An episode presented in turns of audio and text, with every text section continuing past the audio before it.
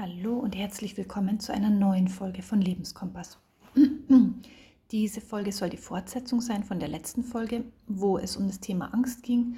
Und ich habe dahinter geschrieben, das ist Teil 1 und heute in dem Teil 2 möchte ich dir nochmal konkrete Tipps geben, wie man mit Angst umgehen kann und die sogenannten SOS-Übungen auch vorstellen. Bevor ich das tue, sind mir einige Sachen nochmal wichtig, die ich nochmal so wiederholen möchte was ich im letzten Podcast auch zu Angst gesagt habe. Wenn du den ersten Teil noch nicht gehört hast, dann ähm, ja, empfehle ich dir ganz dringend, dass du den erst hörst, weil das, finde ich, ein wichtiger, ja auch theoretischer Überbau ist. Mm, was ich im ersten Podcast, glaube ich, nicht so klar erwähnt habe, aber was mir hier nochmal ganz wichtig wäre, ist, dass ähm, ganz egal von welcher Angst wir sprechen, also sei es eine Existenzangst, sei es eine Angst vor der Zukunft, dass ein, ein schlimmer Krieg ausbricht, dass ich krank werde, dass ähm, Angst vor vielleicht verschiedenen Tieren, ähm, Angst vor ähm, was es alles sein kann. Ja, mir fallen jetzt gerade gar nicht so viele Ängste ein, aber ich glaube, jeder Mensch kennt irgendwas, wovor er Angst hat. Und im Endeffekt ist es immer nur ein Gedanke und das ist ein Gedanke, der ähm, sich eigentlich immer um die Zukunft spinnt. Und vielleicht wirst du schon innerlich widersprechen und sagen, nee, nee, meine Angst vor dem und dem, das äh, bezieht sich ja auf das, was schon mal passiert ist, kann gar nicht in Zukunft sein. Dann hast du erstmal recht, aber es ist dann praktisch nur eine, mm, eine Prognose, sage ich mal, deines Rechners, ähm, weil du in der Vergangenheit etwas erfahren hast, ja, und dein System, dein Körper will dich praktisch warnen und sagen, in der Vergangenheit hast du vielleicht schon mal die Erfahrung gemacht, zum Beispiel, dass eine Spinne dich ähm, spontan angesprungen hat und das war überfordernd. Und jetzt rechnet er hoch und sagt eben so, möglichst plastisch jetzt dargestellt, ähm, immer wenn ich eine Spinne sehe, dann, ähm, dann wird wieder das Gleiche passieren. Ja? Aber im Endeffekt ist der Gedanke auf eine Zukunftsprognose fokussiert. Oder wenn ich sage, ein dritter Weltkrieg bricht aus, dann ist es nicht im Hier und Jetzt. Also das ist vielleicht nochmal so total wichtig zu sagen. Es ist gerade nicht hier im Jetzt, sondern es ist immer zeitlich in der Zukunft liegen. Also du planst schon voraus oder gehst in den Gedanken hinterher, was möglicherweise passieren könnte. Und ja, die meisten der, der größeren Ängste, jetzt sage ich eben mal so, ähm, Angst vor dem finanziellen Ruin oder hm, was könnte es noch sein, dass, dass mein Mann fremd geht, dass eine Trennung stattfindet und so weiter. Das sind eigentlich immer nur Zukunftsszenarien, an denen wir uns eher festhalten oder anhaften, wie man es im ja in der Achtsamkeitspraxis im Buddhismus auch teilweise sagt.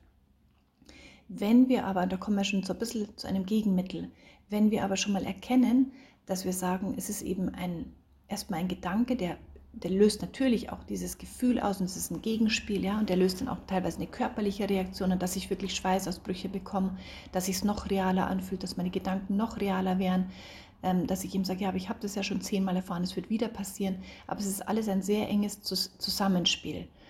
Und ähm, jetzt weiß ich mein, den, den Beginn des Satzes nicht mehr. Ähm, ja, genau, das, was, was im Buddhismus gesagt wird, dass ich dem anhafte. Also ich lasse praktisch das nicht einfach durchfließen und, und erkenne an, okay, da kommt gerade ein starkes Gefühl der Angst und, ähm, und lasse es dann diese starke Welle durch mich durchgehen, indem ich es einfach nur neutral beobachte. Und das ist eine lange Übungspraxis, die man dafür braucht, sondern ich hafte dem an. Ja, das ist so das Grundproblem. Ich habe auch im letzten Podcast nochmal ähm, empfohlen, Eckart Tolle zu lesen, Eine neue Erde.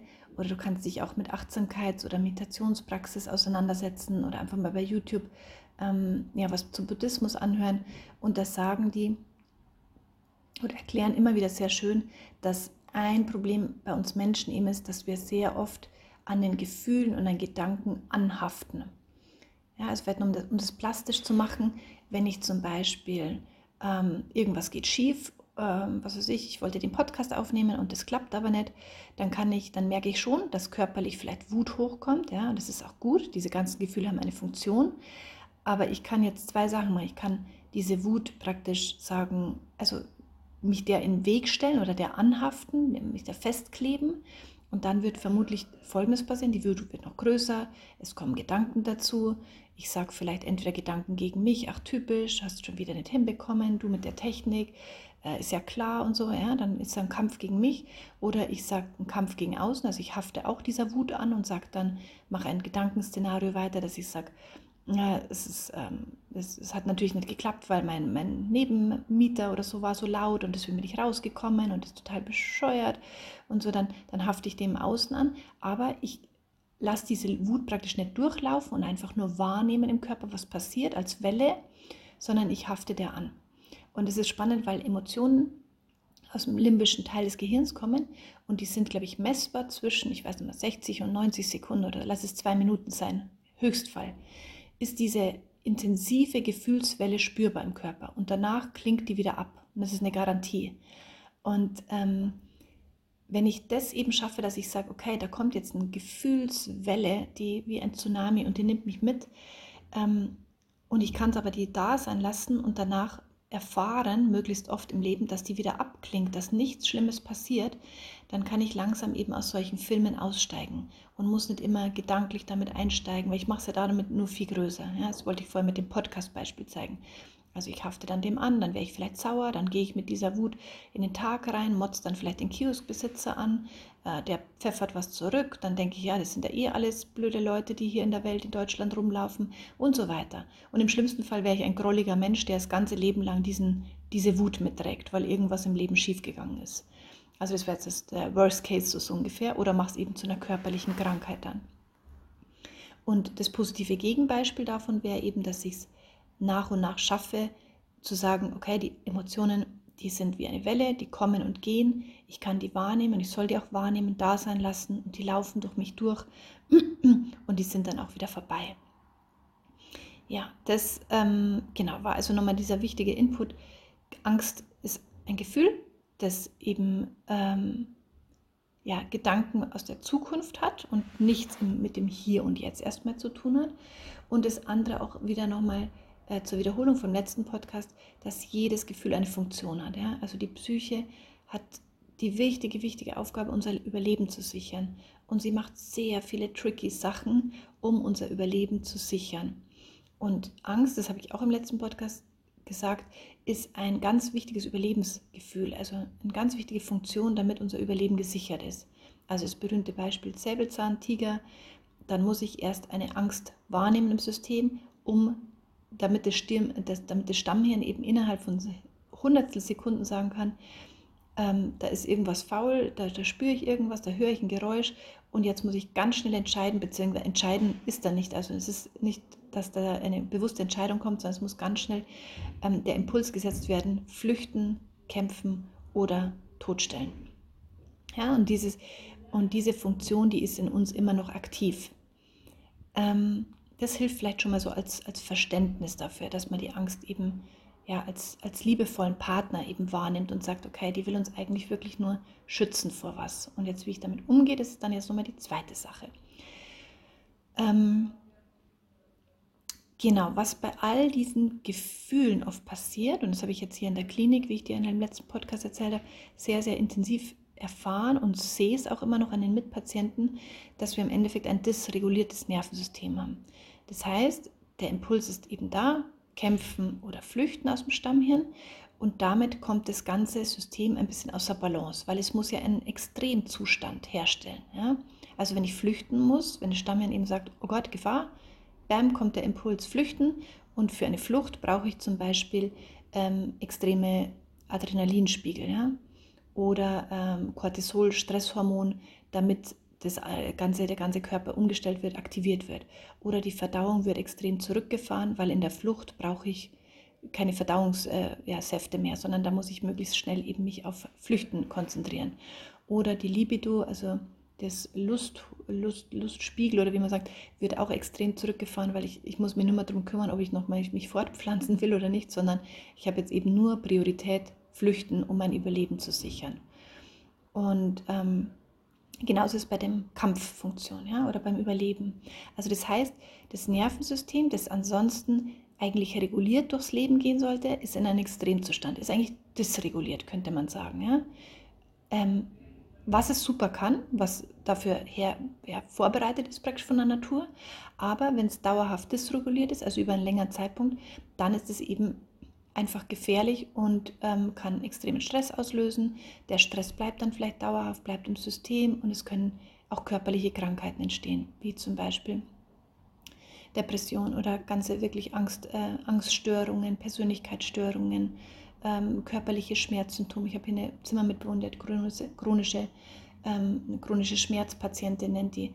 Und meines Erachtens oder das, was ich selber erfahren habe und was ich mir angelesen habe, ist der Ursprung eigentlich immer da zu suchen, dass ein dysreguliertes Nervensystem vorliegt. Jetzt könnte man fragen, warum liegt ein dysreguliertes Nervensystem vor? Ja, warum sind diesen, diesem Flucht- und Kampfmodus? Das würde jetzt vielleicht hier zu weit führen, aber vielleicht nochmal so der Hinweis auf andere Podcast-Folgen und auch von mir und aber auch immer auf die Podcast-Folgen von Verena König. Ähm, die ist eine Traumatherapeutin und die erklärt es einfach super, super gut, was in der frühen Kindheit schon oder teilweise auch im Mutterleib oder auch ähm, in anderen Generationen, also in der Ahnenreihe, im Körper ausgelöst wird, wenn, ähm, ja, wenn praktisch das Nervensystem immer signalisiert bekommt, ich bin hier nicht sicher. Ja? Weil ein kleines Baby ist darauf angewiesen, dass es in der Beziehung und in der Familie, wo es aufwächst, sicher ist, dass es eine sichere Umgebung hat, dass es immer Essen bekommt, wenn es Hunger hat, dass in den Arm genommen wird, wenn es Bedürfnis nach, nach Kuscheln hat, dass es äh, ja, die Windel gewechselt bekommt und so weiter. Das ist das Grundbedürfnis, einem Menschen sicher zu sein. Und wenn das nicht gegeben ist, dann ist es eben schon das kleine Baby in einem immer dysregulierten Zustand, weil es immer äh, eben sagt, äh, flüchten kann ich nicht, also nicht sagt, sondern das macht der Körper automatisch dann. Flüchten, kämpfen und diese Impulse sind schon im Körper gespeichert. Und ja, und ich finde es super spannend hier in der Psychiatrie, weil ich halt eben ganz viele äh, Mitpatienten mit denen reden kann und die sehen kann. Und, ähm, und meiner Meinung nach, oder viele sagen dann eben auch, ich habe keine Ahnung, woher meine Depression kommt oder meine Angstzustände. Ich habe schon so viel probiert oder ähm, ja, ich habe schon so viel Therapie gemacht und so weiter. Und ich finde es da einfach so wichtig, dass diese die letzten 20 Jahre Forschung an traumatherapeutischen Erfahrungen ähm, einfach viel zu wenig meiner Meinung nach einfließen. Also was ist eigentlich in unserem Nervensystem los? Ja, da kann ich obendrauf viel therapieren oder klar hilft es dann auch ähm, Ressourcen zu finden und Techniken zu finden und so weiter. Aber es ist für mich immer das A und O, dass man wirklich schaut, ist das Nervensystem erstmal reguliert und das möglichst oft herzustellen. Und ähm, ja, und da bin ich vielleicht auch so in meiner Erfahrungswelt drin. Ich durfte das die ersten Tage ja ganz oft erfahren, wie oft ich und wie schnell ich aus einem sage ich mal, regulierten, entspannten Zustand ähm, rauskippe und auf einmal dysreguliert bin. Und ich will dir mal so sagen, wie ich diesen Unterschied wahrnehme bei mir, ja, von einem dysregulierten Nervensystem zu einem regulierten. Also reguliert kann ich jetzt von meiner Erfahrung nur sagen und guck mal, was bei dir da ähnlich ist. Wenn ich reguliert bin, dann bin ich ähm, zum Beispiel sehr kontaktfreudig, aber positiv kontaktfreudig. Also nicht übertrieben, sondern ich bin neugierig an anderen Lebensgeschichten. Ich verurteile die nicht, sondern ich bin einfach so ne, freundlich, neugierig, ähm, höre denen gern zu, rede mit denen, kann angenehm in Kontakt sein, ohne dass ich ähm, mein Selbstwert ständig sage, oh, ich bin viel schlechter als der oder der ist viel toller oder so, sondern es ist ein, ein, ja, ein Augen, auf Augenhöhe, vielleicht ein Kontakt. Oder ähm, wenn kleine Ereignisse im Außen passieren, zum Beispiel jemand schaut mich schief an oder jemand sagt was Komisches oder der Psychologe hat ein Gespräch, da habe ich das aufgewühlt und ich kann das, ich bin nicht zu dünnhäutig, sondern ich kann das selber wieder regulieren und sagen, ah ja, mh, das hat jetzt was mit mir gemacht, da, da bin jetzt gerade ein bisschen durcheinander, aber dann komme ich wieder so in eine Balance, dass ich sage, okay, ja, das kann man jetzt so stehen lassen einfach. Und wenn ich eben dysreguliert bin, dann, dann macht es viel zu viel mit mir. Also dann zum Beispiel, wäre es jetzt vielleicht es stimmt nicht alle Beispiele bei mir, aber ich möchte es mal ein bisschen breiter fassen, dass ich dann auf den Therapeuten schimpfe und sage, ja, und jetzt hat er das gesagt und das ist ein Scheiß, weil ich dann in eine Abwehrhaltung, also in eine Fluchthaltung eigentlich gehe. Oder ähm, ich wäre körperlich zitterig, also ich merke es am Körper, dass es mir alles zu viel war oder so. Oder ich ähm, werde sehr dünnhäutig von den Emotionen und, und alles weitere, was dann noch auf mich zukommt, kann ich eigentlich gar nicht mehr verarbeiten. Wenn dann noch jemand sagt, du kannst mir helfen, dann ist schon viel zu viel und ich und ich bin total gestresst oder so. Ja. Stress ist auch ein ganz guter Anzeiger. Also bin ich gehetzt, bin ich gereizt zu viel, ähm, kann ich mit Situationen gar nicht mehr klar umgehen, auch gar nicht mehr kreativ sein und Lösungen finden, also Lösungsstrategien auch finden. Das kann man nur in einem regulierten Zustand, dass man kreativ denkt und nochmal von allen Seiten sich das Problem anschaut. Bei mir ist es auch noch oft ähm, innere Ruhe oder angespannt. Also ich merke es dann teilweise richtig körperlich, dass da meine ganzen Schultern total angespannt sind, Schmerzen da sind, ähm, nicht still sitzen kann, also ständig irgendwie in Aktion sein muss, also nicht mit mir sein kann, nicht im Bett liegen kann, einfach mal in meinen Körper reinhorchen kann. Es können ganz viele Leute nicht, die kriegen da komplett einen Anfall oder müssen weg. Das ist auch ein Zeichen für äh, dysreguliertes Nervensystem. Eine Grundangst im System ähm, kannte ich jetzt eben hier auch, habe ich extrem in der Klinik erfahren. Also ständig vor allen Sachen Angst und die noch größer ausmalen und noch größer sich da reinzudenken. Körperhaltung ist für mich auch noch, also viele, die ja zu den körperlichen Problemen oder Symptomen gehören bei mir persönlich auch oft noch an, äh, neben den Schmerzen im Rücken und im Kiefer, wie ich gesagt habe, auch noch Dinge, die ich beobachtet habe, wie zum Beispiel Konzentrationsprobleme oder auch tatsächlich ähm, Verdauungsprobleme, also Durchfall zum Beispiel am Morgen. Da merke ich dann auch schon, dass ich einfach innerlich total angespannt oder nervös bin. Dann kein Hungergefühl, ähm, das ist bei jedem anders. Der eine kriegt dann eher so vielleicht Fressattacken oder möchte dann viel Süßes essen und der nächste hat dann gar keinen Hunger mehr. Da kann man auch mal merken, dass man eben nicht in Balance ist. Schlafprobleme sind ja, ähm, ja typische Anzeichen, die sehr, sehr viele Menschen einfach haben oder aber auch in Starre verfallen. Ähm, das habe ich früher immer nur eher in Büchern gelesen und konnte es mir gar nicht vorstellen. Äh, das nennt man auch Dissoziation. Und ähm, habe ich jetzt auch die letzten Wochen tatsächlich das erste Mal körperlich erlebt. Also, dass ich wirklich nur noch auf dem Sofa sitzen konnte und ähm, ja, einfach wie erstarrt war. Ich konnte weder Augenkontakt aufnehmen mit meinen Kindern oder mit meiner Familie. Es war einfach ja, wieder, als ob der Rechner ausgeschalten wäre. Ich konnte auch nicht aufstehen, hatte überhaupt keine Energie und keinen Antrieb mehr. Und ja, das ist dann schon so die, das letzte Stadium, würde ich sagen, ähm, wo wirklich alle Alarmglocken angehen sollten. Ja, dann habe ich mir auch noch notiert, dass man in allem und jedem Feinde sieht. Ähm, das kennt man auch, solche Menschen, die praktisch dauerhaft dysreguliert sind und ja, die, die Außenwelt oder die anderen Menschen immer als Feinde oder als Gegner wahrnehmen. Ähm, das wird dann eben schon zu so einem Lebensstil oder zu so einem Gedankengerüst, mit dem man durchs Leben geht. Hm, das Gegenteil davon wäre eben wieder ähm, ja, sich verbunden fühlen mit allen und vor allem erstmal mit sich selbst, dass man gut in Kontakt mit sich sein kann, seine Körperwahrnehmungen wirklich spürt, auch seine körperlichen Grundbedürfnisse, also eben Hunger, ähm, Toilette, Ruhebedürfnisse und so. Das haben auch ganz viele Leute verlernt, weil sie eben ständig in einem Dauerstresszustand praktisch sind.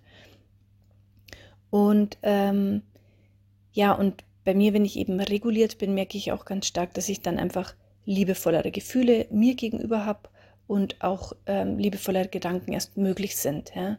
Also wenn ich jetzt zum Beispiel nur das Beispiel bringe mit anderen Patienten, was ich immer beobachte, wenn man, ähm, wenn man die so fragt, wie es ihnen geht und die können das vielleicht irgendwie noch artikulieren, was, was gerade los ist, dann hilft es halt überhaupt nichts, wenn man denen sagt, ja, du müsstest ja nur mal einfach äh, auf andere Gedanken kommen oder entspann dich doch mal oder so. Weil in diesem dysregulierten Zustand, meiner Meinung nach oder meiner Erfahrung nach, von mir selbst auch ausgehend gar kein, gar kein Reinkommen mehr ist in diese Welt. Also das ist, die sind praktisch schon so abgeschottet, dass man da manchmal mit Worten gar nicht mehr so gut hinkommt.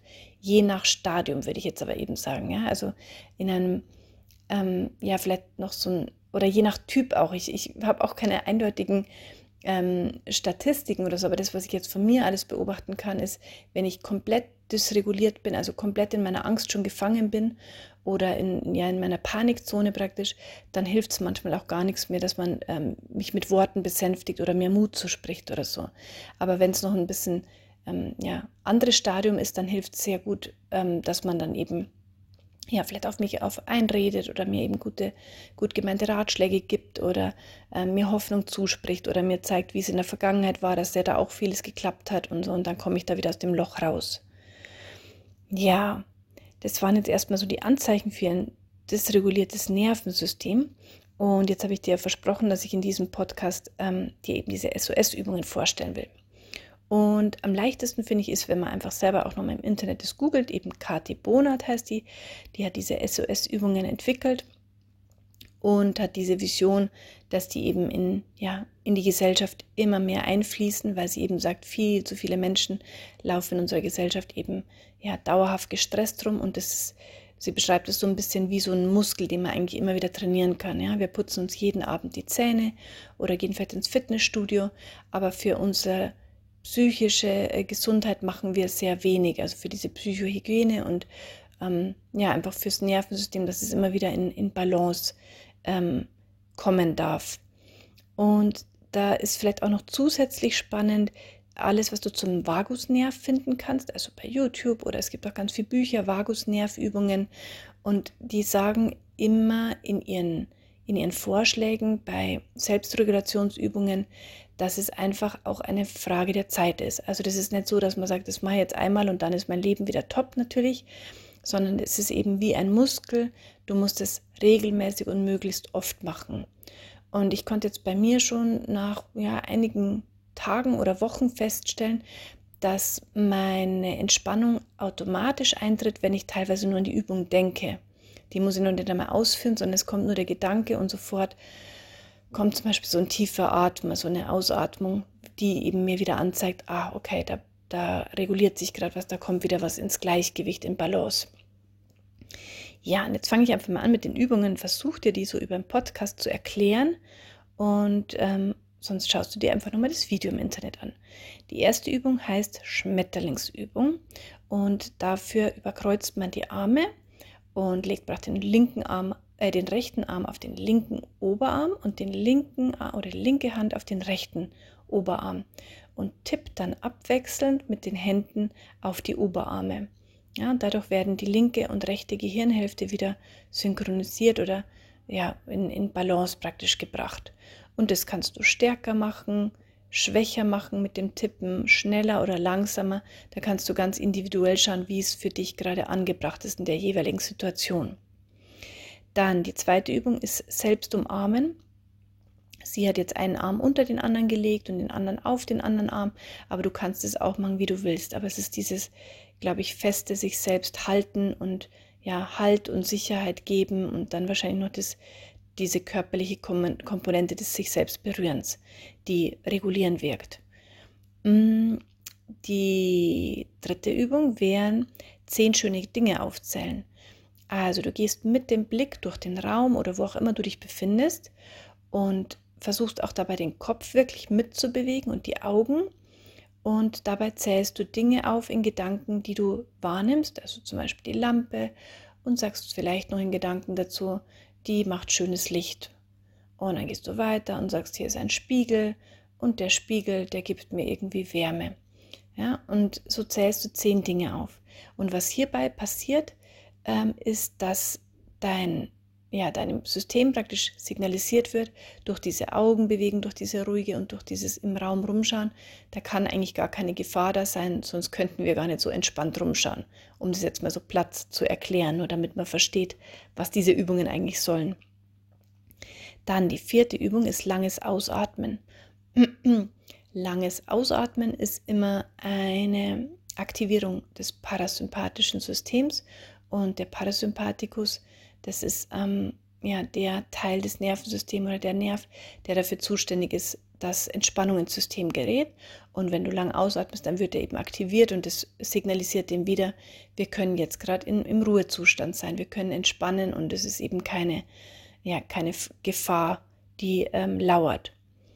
Dann die fünfte Übung ist auch sehr schön, die Ohren kneten, obwohl die Kati Bonat dazu gesagt hat, dass manche Menschen das ähm, überhaupt nicht mögen oder unangenehm finden, dann ähm, bist du natürlich immer gefragt, bei allen Übungen ja in dich selbst reinzuhorchen und zu schauen, ob das für dich stimmig ist. Oder manchmal gibt es auch Tage, da mag man die eine Übung ja, aber die andere Übung ist sehr unangenehm. Dann such dir wirklich die Übungen aus, die für dich ja ansprechend und wohltuend sind.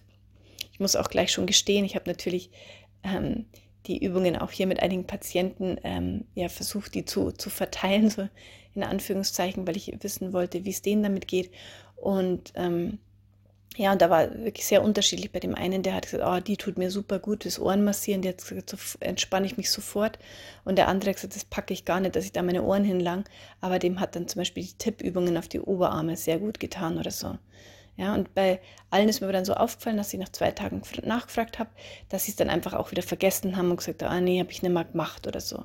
Also ich glaube, da ist wirklich ein bisschen Selbstdisziplin gefragt, dass man da immer wieder rangeht. Bei mir ist jetzt die Disziplin relativ einfach, weil immer wenn ich ähm, ja in den kompletten Ausnahmezustand verfall oder also wenn ich so merke, dass ich am Morgen schon aufwache und das Gedankenkarussell losgeht oder so Angstzustände sich entwickeln im Körper, dann habe ich jetzt mittlerweile so eine Tabelle mir angelegt, wo ich mich auch beobachte ähm, und wo ich rechts in der Tabelle immer reinschreibe, eben meine Ressourcen in dem Moment. Was, was hat mir geholfen? Und da kann ich dann manchmal auch zurückgreifen auf die und sagen, okay, gestern war so ein ähnlicher Gefühlszustand und was hat mir da rausgeholfen? Und dann war es manchmal zum Beispiel, oder stelle ich fest, ah ja, es war jetzt möglich, ziemlich oft was Duschen, ja, einfach aus dem Bett aufzustehen und was Schönes für mich zu tun. Schön duschen mit einem schönen Geruch oder so, mit einem schönen Duschgel. Oder möglichst schnell in Kontakt zu treten mit anderen Leuten, vielleicht mal über irgendwas zu lachen oder einfach einen Smalltalk zu führen. Oder eben, und das war bei mir jetzt oft die SOS-Übungen, die ich dir hier gerade erkläre, und deswegen ist es leicht, für mich auf die wieder zurückzugreifen, weil ich die Erfahrung oft gemacht habe, dass die mir total gut tun. Und da entsteht dann automatisch eine positive, positive Disziplin. Okay, aber zurück zu den Übungen. Ohrenkneten haben wir gesagt. Dann muss ich dir jetzt gestehen, ich habe bei sechsten Synchron Schmetterlingsübung, aber ich weiß nicht mehr genau, wie die geht. Doch, ich weiß sie schon. Nein, Entschuldigung, die habe ich tatsächlich vergessen, die muss ich überspringen, aber dafür gebe ich dir gleich nochmal extra Übungen, die ich noch dazu geschrieben habe. Okay, Nummer 7 ist aber dafür die Lenkerübung, die tut mir unglaublich gut. Die ist folgendermaßen, du nimmst die rechte Hand und umgreifst deinen linken Daumen, ja, also den ganzen linken Daumen umgreifen und dann hast du die rechte Hand wie so eine Faust praktisch mit dem linken Daumen drin. Und jetzt streckst du noch deinen Zeigefinger von der rechten Hand aus, ist etwas knifflig, und tust jetzt die linke Hand um den Zeigefinger rum. Dann ist es eben, heißt es ja Lenkrad, weil du dann praktisch so immer einen Finger in der anderen Hand drin hast. Und dann drückst du den linken Daumen beim Ausatmen, oder ich glaube, es ist egal, du kannst beim Einatmen, drückst du fest zu mit der einen Hand und dann beim Einatmen drückst du den Zeigefinger der rechten Hand. Und das geht dann immer so abwechselnd. Ausatmen, links drücken, einatmen, rechts drücken. Und es beruhigt mich unglaublich schnell und ich muss da nur dran denken und dann werde ich schon, werde ich schon entspannter. Und am Ende hat sie noch ähm, Stirn, Brustkorb. Genau, das heißt, das eine Hand kommt auf die Stirn, die andere Hand mit der Handfläche kommt auf den Brustkorb. Und dann darfst du einfach mal ganz sanft in den Körper reinspüren, was passiert da gerade. Ist da vielleicht Anspannung noch da? Wie fließt der Atem? Wie geht es mir dabei gerade? Hm, oder ist es unangenehm? Und es einfach nur, ja, wie immer, mit einer ganz liebevollen, zugewandten und neugierigen Haltung zu beobachten. Ja, und wenn es dir aber unangenehm ist oder zu viel ist, dann natürlich auch die Übung einfach erstmal sein lassen und nur ganz kurz vielleicht machen. Und danach kann man dann die Hand, die auf der Stirn liegt, ähm, runter auf den Bauch verschieben. Dann hast du praktisch eine Hand auf der, auf der Brusthöhe, auf dem Herzraum vielleicht und die andere unten am Bauch. Und ähm, ja, und ich denke, es hat jetzt gar nicht dazu gesagt, in einem regulierten Zustand sollte eigentlich auch so eine, ja, so eine hm, Synchronisierung zwischen, hm, zwischen den Gedanken und den Gefühlen im Herzraum stattfinden. Und das spürt man manchmal tatsächlich, dass da ja, dass das so ein schönes Hin und Her ist. Das ist mittlerweile sogar messbar, aber da will ich jetzt nicht genau drauf eingehen. Ähm, neunte Übung, die hat jetzt, glaube ich, gar nicht mehr, die, die gehören gar nicht mehr zu den SOS-Übungen, aber jetzt zähle ich dir noch ein paar auf, die mir auch noch gut tun. Und zwar wäre das neunte jetzt Erden. Ähm, das bedeutet, dass ich mich einfach irgendwo hinsetze oder auch im Stehen kann ich das machen. Ich mache es manchmal beim Spazierengehen auch. Ähm, und ich versuche wahrzunehmen, wie unter mir der Boden ist. Also kannst es auch Mutter Erde nennen. Das tut man mir sehr gut, wenn die so hören, dass man einfach wahrnimmt, dass immer unter einem ein, ja, ein Untergrund ist, der einen immer hält. Ganz egal, was ich mache, da wird immer Mutter Erde sein und wird mich tragen. Ja, und die ist immer da und die hält mein ganzes Gewicht und meine ganzen Sorgen und ähm, ja, genau mich mit meinen ganzen Gefühlspäckchen, aber die trägt mich einfach.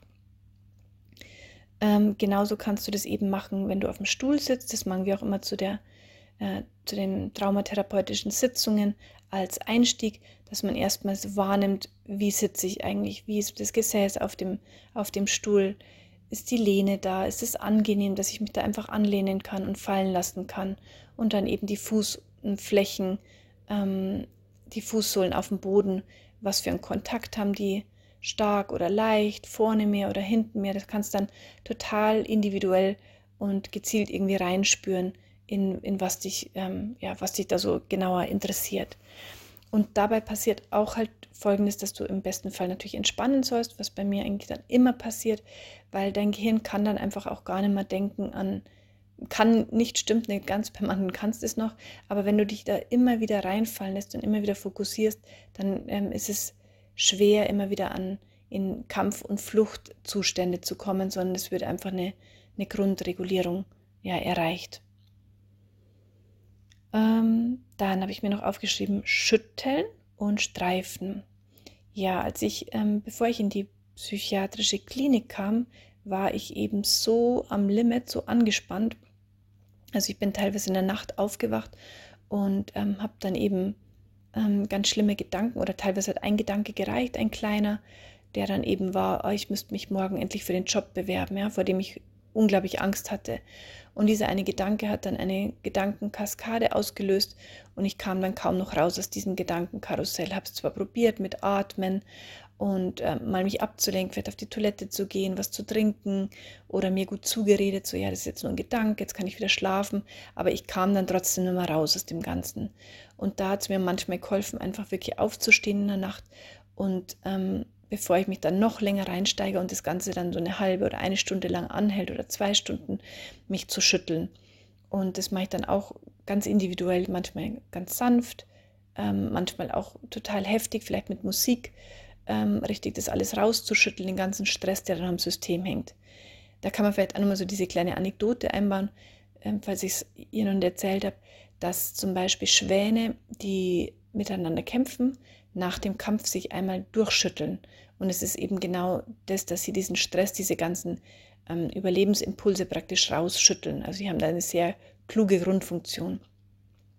Und wenn du schon mal eine Panikattacke hattest, ich, ich wünsche es dir nicht, ich hatte schon ähm, jetzt zwei, ja, und das ist nicht sehr angenehm, aber was der Körper macht und auch nach, nach Operationen, dass er sich auch automatisch schüttelt. Ja, oder es können Heiß- und Kaltsimpulse am ganzen Körper kommen. Das ist auch wieder eine, ein Zeichen dafür, dass sich da wieder gerade was reguliert. Oder ähm, ja, wie so ein Schüttelfrost oder vielleicht der Kiefer mal wackelt. Das war bei mir auch. Oder ähm, ja, Schweiß vielleicht irgendwo entsteht. Also da können ganz, oder ein Auf, Aufatmen, Aufschnaufen, ein Gähnen, das sind alles Zeichen dafür, dass im System, also das Nervensystem, das autonome Nervensystem, sich wieder reguliert und äh, diese Stresszustände praktisch entlädt. Ähm, genau, dann im Hier und Jetzt ankommen ist nochmal ganz, ganz wichtig. Das ist eh so der Überbau von dem Ganzen. Sobald du eigentlich wirklich im Hier und Jetzt bist, kann dein Körper wahrnehmen, es gibt hier eben gerade keine Gefahr. Ja? Und das, dieses im Hier und Jetzt ankommen kann eben sein durch dieses Erden, durch dieses Rumschauen im Raum, ähm, durch ähm, den Atem ganz bewusst wahrnehmen und immer wieder auf den Atem kommen, also irgendeinen körperlichen Anker praktisch zu setzen. Und ähm, mir hilft es auch manchmal, andere Sinne zu aktivieren.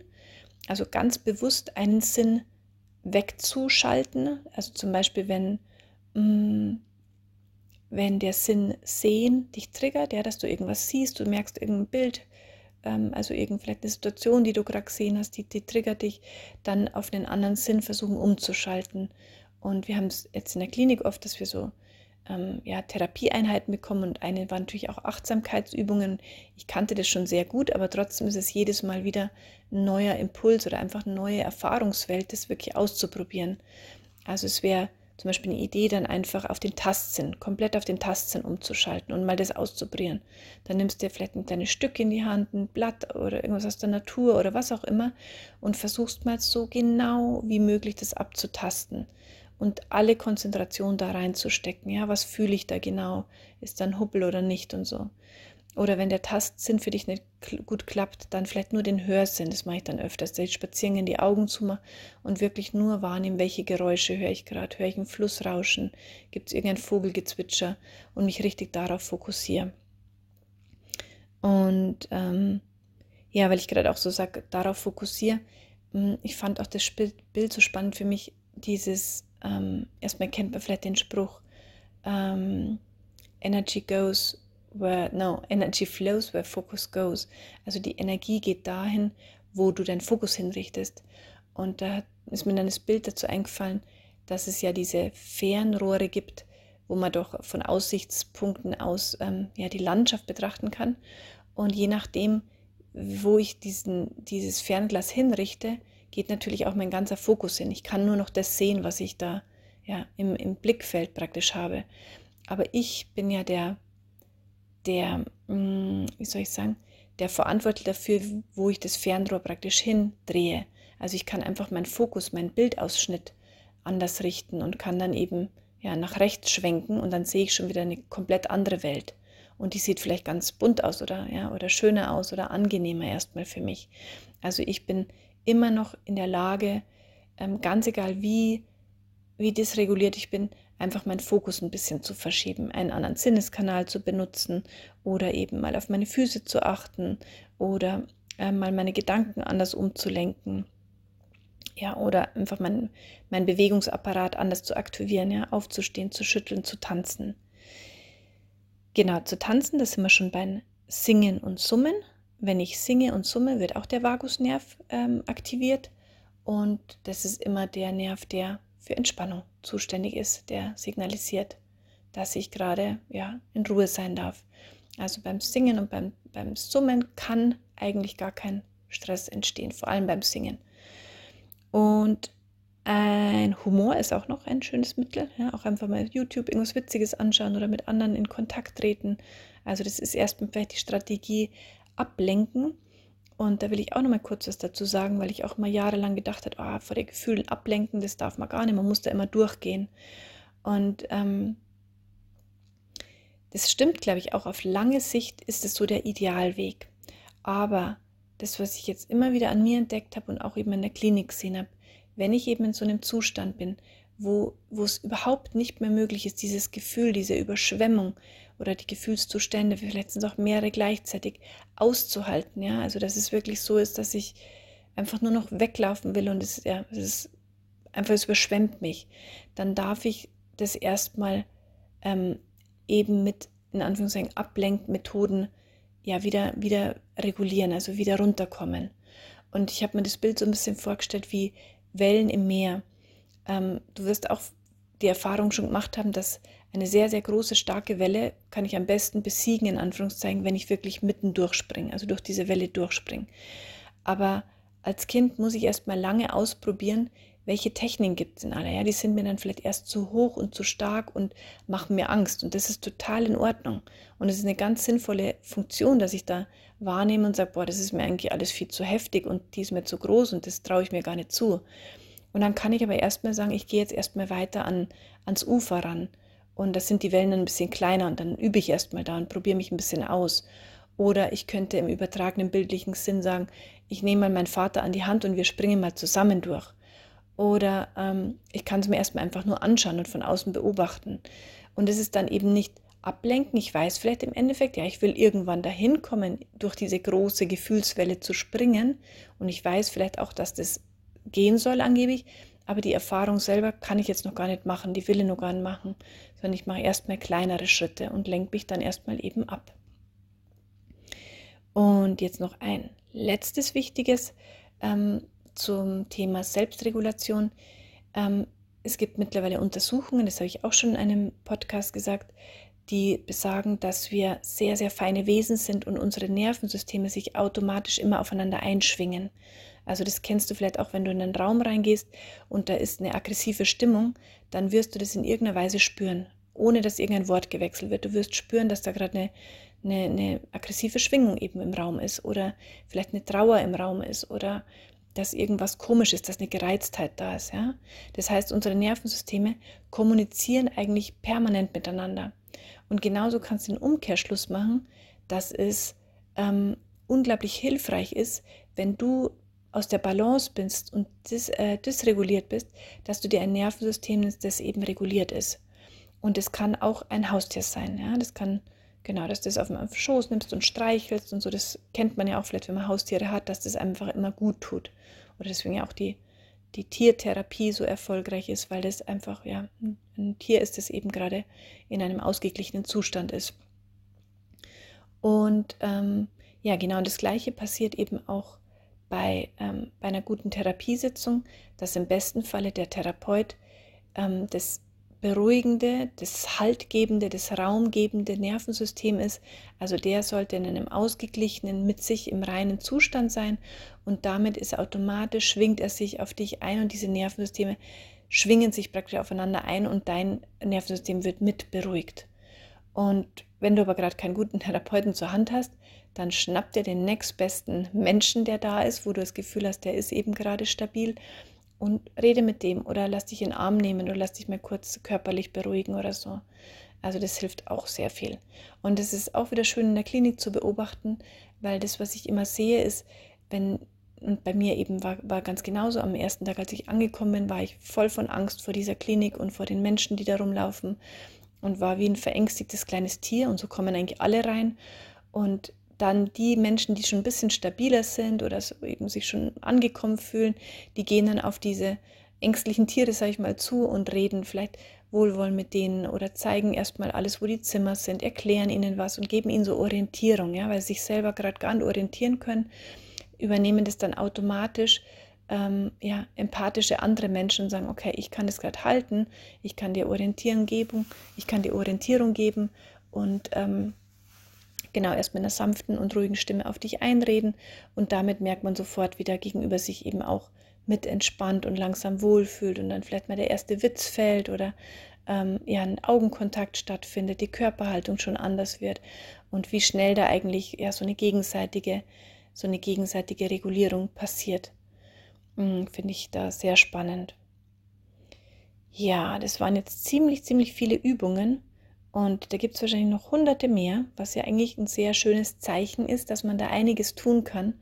Und ich würde einfach nochmal, ja, dich mh, hm, vielleicht motivieren wollen, dass du bei dir selber einmal forscht, in welchen Zuständen du tagsüber so bist und auch am Abend.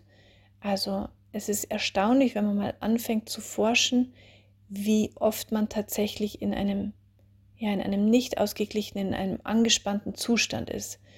Ich habe das vor der Klinik sehr oft ähm, mit so einem Computerspiel verglichen. Also wenn ich in Kontakt mit den Kindern war, dass ich dann so wie so ein, ähm, wie soll ich sagen, wie so ein Dick, Dick, Dick, Dick, Dick, also so ein Akku, der so da ansteigt, der so ein Lebensmodus, der so Dick, Dick, Dick, Dick, Dick, Dick, Stresslevel steigt an. Und das erstmal beobachten einfach und wahrnehmen, okay, wow, da geht gerade mein System hoch, weil zum Beispiel ein Kind laut weint oder äh, weil mein Sohn mich irgendwie mit irgendwas triggert, weil er schon wieder Tablet spielt und ich habe eigentlich gesagt, er soll ausmachen. Ja, und dann kann ich merken, wie bei mir so duck, duck, duck, duck, duck, innerlich irgendwas angespannt wird. Und dann kann ich immer feiner wahrnehmen und sagen, aha, was passiert denn da eigentlich innerlich in mir? Also an was merke ich das, dass dieses Duck, Duck, Duck passiert? Ich merke es vielleicht, dass ich äh, in so eine steifere Haltung komme, dass ich auf ihn zugehen will, was sagen will. Oder ich merke es, dass mein Herzschlag schneller wird. Oder ich merke es, dass meine Hände schwitzig werden. Ja? Also mich erstmal immer wieder beobachten. Und nach diesem Schritt ähm, dieses Beobachtens, da muss ich immer an die Frage denken von einem Freund aus der Klinik, der zu mir gesagt hat, ja, und dann beobachtest und was hast du davon so ungefähr? Und ich merke immer wieder, wie super, super wichtig dieser Zwischenschritt ist, erstmal sich zu ja, verstehen und sich zu beobachten, weil erst wenn ich das kann, dass ich mich beobachte und einfach da sein lasse, was in meinem Körper da ist und in meinen Gedanken und in meinen Empfindungen, dann habe ich wieder einen, einen zeitlichen Spielraum oder überhaupt einen Spielraum, um ähm, kreative Lösungen zu finden. Ja? Wenn ich jetzt das gar nicht wahrnehme, dass da duck, duck, duck, duck passiert innerlich bei mir, dann ähm, werde ich auch keinen Handlungsspielraum haben und werde auf meinen, Sohn, auf meinen Sohn zum Beispiel, der Tablet spielt, zugehen und sagen, hast schon wieder Tablet gespielt und ich habe dir doch gesagt und so und werde vielleicht auf den losschimpfen. Ja, und damit entsteht praktisch eine, eine ungute Situation. Es ist, er fühlt sich, ähm, er fühlt sich angemotzt und so. Und ich, ich produziere praktisch einen kleinen Krieg in der Familie schon. Und ähm, wenn ich den Zwischenschritt, Entschuldigung, wenn ich den Zwischenschritt aber schaffe und sage, okay, was passiert erst bei mir? Und ich nehme die ganze Verantwortung erstmal zu mir und sage, da ist jetzt erstmal der Fokus drauf und ich lasse das erstmal da sein, dann kann ich im zweiten Schritt, und das ist teilweise ein bisschen Übungssache, kann ich dann sagen, okay, ich nehme das jetzt wahr, diesen Trigger, dass ich da sehe, dass er Tablet spielt, aber ich kann jetzt eben anders nochmal reagieren. Ich kann sagen, ich sage jetzt erstmal nichts, ich gehe erstmal aus meinem Raum raus oder ich setze mich jetzt mal neben ihn hin und halte es aus, meine Stimmung, und dann kann ich ruhig mit ihm reden. Also es gibt verschiedene Variationsmöglichkeiten dann. Ja, also deswegen ist mir das so wichtig, ähm, erstmal dieses immer wieder zu beobachten, wie geht es eigentlich meinem Nervensystem tagsüber? Wann bin ich in Unruhe? Wann bin ich schnell gestresst? Was war vielleicht vorher auch mal zu gucken, was sind die, die Auslöser? War da vielleicht irgendjemand, der was gesagt hat? Oder war, eine, war ein Bild, das mich getriggert hat? Oder ähm, war eine Erinnerung, ein Gedanke da, der irgendwie was in mir ausgelöst hat? Und wie oft ist es auch so, dass ich tagsüber wirklich entspannt bin? Und da wirst du vielleicht, so wie bei mir auch feststellen, dass es sehr selten ist, dass man so richtig sagt, boah, ich kann mich gerade komplett sicher fühlen, komplett fallen lassen, ohne ein Zeitkonzept zu haben und einfach nur ja angenehm entspannt zu sein und richtig so Ruhe und Kraft zu schöpfen.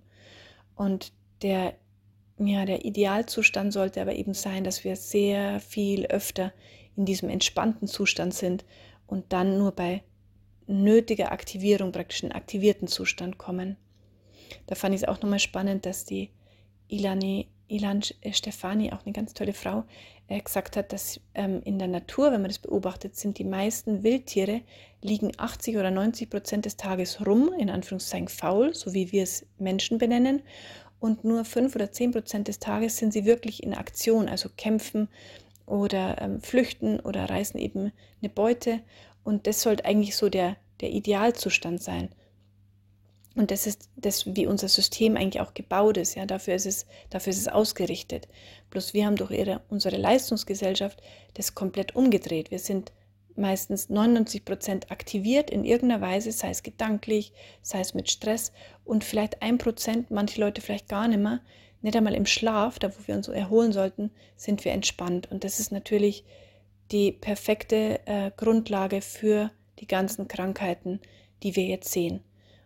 Da muss ich auch nochmal sagen, ich bin schockiert in der Klinik, wie viele junge Leute gerade ständig nachkommen, also 18 und unter 18, ähm, mit, mit krassen Depressionen und, ähm, ja, und schlimmen Angstzuständen und so weiter.